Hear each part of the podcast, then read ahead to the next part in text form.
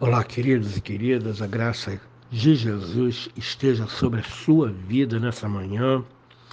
Um bom dia. Vamos abrir a palavra.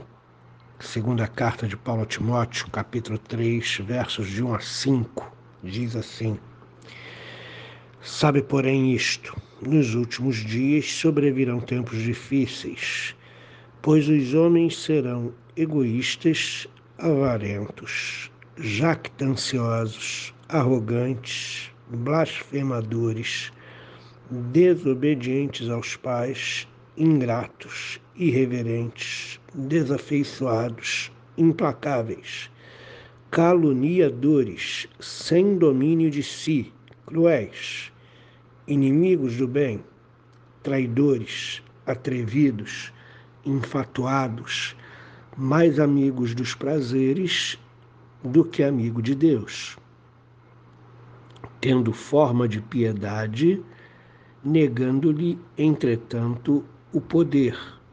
Foge também destes. Esse é um dos textos mais atuais que eu vejo na Escritura. Paulo fala de últimos dias, né? Os últimos dias começaram com a ascensão de Jesus. Jesus vem ao mundo, ele exerce o seu papel no seu ministério público, ele morre por nós para pagar os nossos pecados, ele ressuscita o terceiro dia para que nós tivéssemos vida em abundância e ele é assunto aos céus. A partir desse momento, começa uma contagem regressiva para o tempo do fim. Então, quando Paulo fala de últimos dias no seu tempo, ele está certo, porque a palavra diz que para a volta de Jesus, para o retorno do Senhor buscar a sua igreja e para o fim de todas as coisas, ninguém sabe o tempo. Então, a partir do momento que Jesus ascende aos céus, o relógio começa uma contagem regressiva, o que dá pleno direito a Paulo de se referir ao seu tempo como tempos do fim.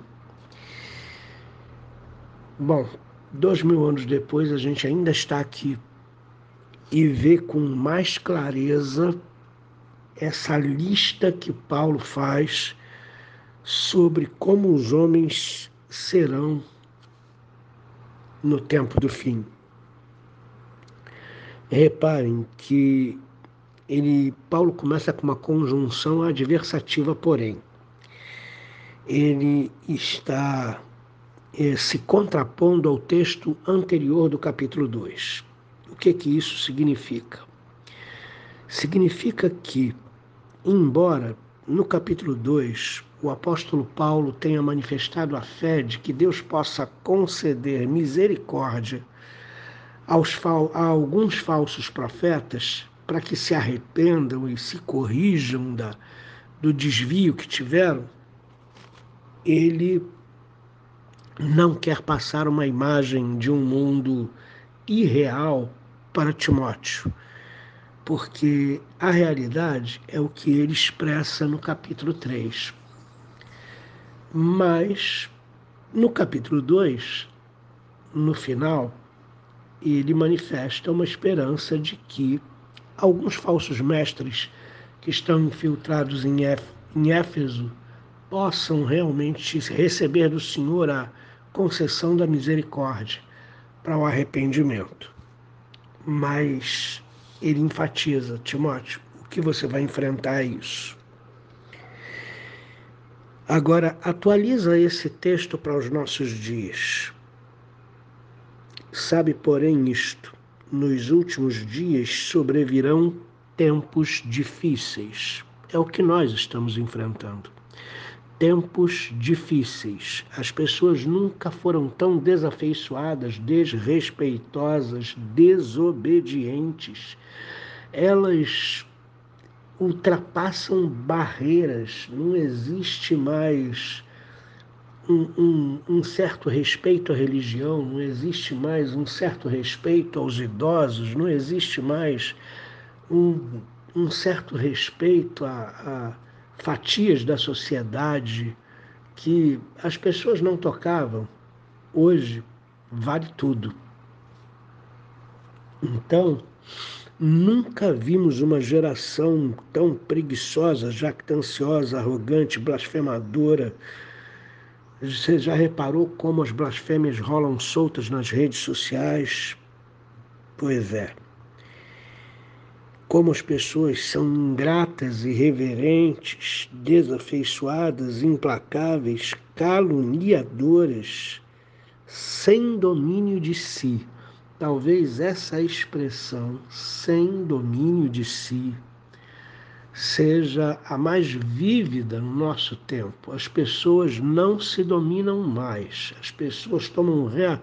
elas, elas têm reações absolutamente cruéis e desproporcionais à situação que, com a qual estão lidando. Uma palavra e você pode morrer no trânsito uma reclamação e você pode ser duramente ofendido ou agredido fisicamente. Então, acredito que esses primeiros cinco versos do capítulo 3 da carta, da segunda carta de Paulo a Timóteo, sejam o retrato, o espelho da modernidade que vivemos. O conselho de Paulo para Timóteo é o seguinte: foge também destes. O problema é que eles não só são egoístas, avarentos, jactanciosos, arrogantes, blasfemadores, desobedientes aos pais, ingratos, irreverentes, desafeiçoados, implacáveis, caluniadores, sem domínio de si, cruéis, inimigos do bem, traidores atrevidos, infatuados, mais amigos dos prazeres do que amigo de Deus. Eles aprenderam a ter a forma da, da piedade. Piedade é uma religião genuína que inclui santidade, que inclui corretude, temor a Deus, uma vida na presença de Deus. O que mais a gente vê hoje é forma de piedade sem ter o conteúdo da piedade. Porque se você é uma pessoa piedosa de verdade, o poder do Evangelho ele transformou o seu coração e transformou a sua mente. Mas se você é uma pessoa piedosa só na forma, só na aparência, negando o poder da piedade, o poder transformador do Evangelho, você tem uma casca de piedoso, você fala como piedoso, você é, parece, na sua aparência, você parece piedoso nos seus gestos, nas suas atitudes, porém, a verdadeira intenção do seu coração é ímpia não tem nada a ver com piedade. Em outras palavras, é uma hipocrisia, uma falsidade. As pessoas são atores da piedade, mas não vivem a piedade de verdade. E aí é que a coisa se torna bastante perigosa. Porque você não identifica de pronto que a pessoa é uma pessoa egoísta, blasfemadora, desobediente aos pais, ingrata, traidora, sem domínio de si, cruel, inimiga do bem, mais amiga dos prazeres do que amigo de Deus. Você enxerga uma pessoa piedosa na forma. Até você descobrir que a piedade só está por fora e não atingiu o coração, e não atingiu a mente, a vida daquela pessoa continua ímpia, não foi transformada, mas só tem aparência de piedade, aí então você já sucumbiu no egoísmo, na traição, na blasfêmia, na calúnia, na ingratidão, na irreverência dessa pessoa que tem aparência de santidade. Por isso o apóstolo Paulo é bem claro com Timóteo: foge também destes.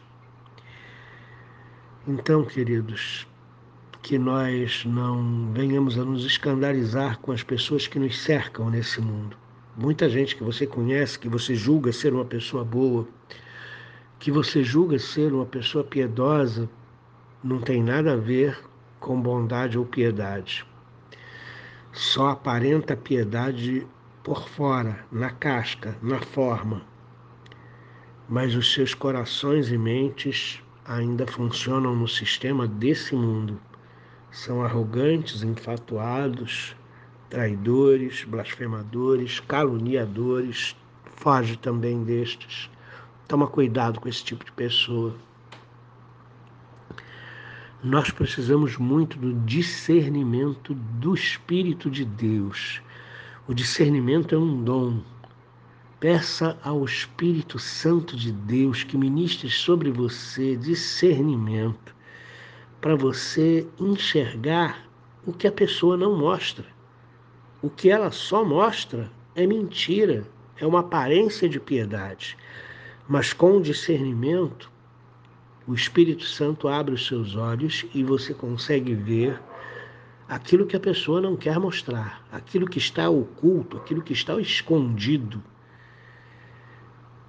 Que Deus nos abençoe com o dom do discernimento nesses dias mentirosos, arrogantes, enfatuados, atrevidos, traidores, desafeiçoados que a gente vive. Em nome de Jesus Cristo, que Deus abençoe o seu feriado, a sua quinta-feira. Pai amado, obrigado pela poderosa advertência colocada pelo apóstolo Paulo aqui a Timóteo e também para nós a respeito das pessoas desse mundo nesses tempos do fim, como elas seriam desafeiçoadas, é, perdidas nos seus próprios sentimentos, vazias, como elas seriam traiçoeiras. Muito obrigado por essa advertência, muito obrigado por nos deixar vigilantes que aquela pessoa que está conosco frequentando a igreja, ou no nosso trabalho, ou na nossa vizinhança, ou na faculdade, no colégio, pode aparentar uma coisa que definitivamente não é e que nós, ó Deus querido, tenhamos a capacidade de discernir e não nos, des, nos iludir com, com essas pessoas que são piedosas apenas na aparência. Em nome de Jesus Cristo nós oramos. Amém.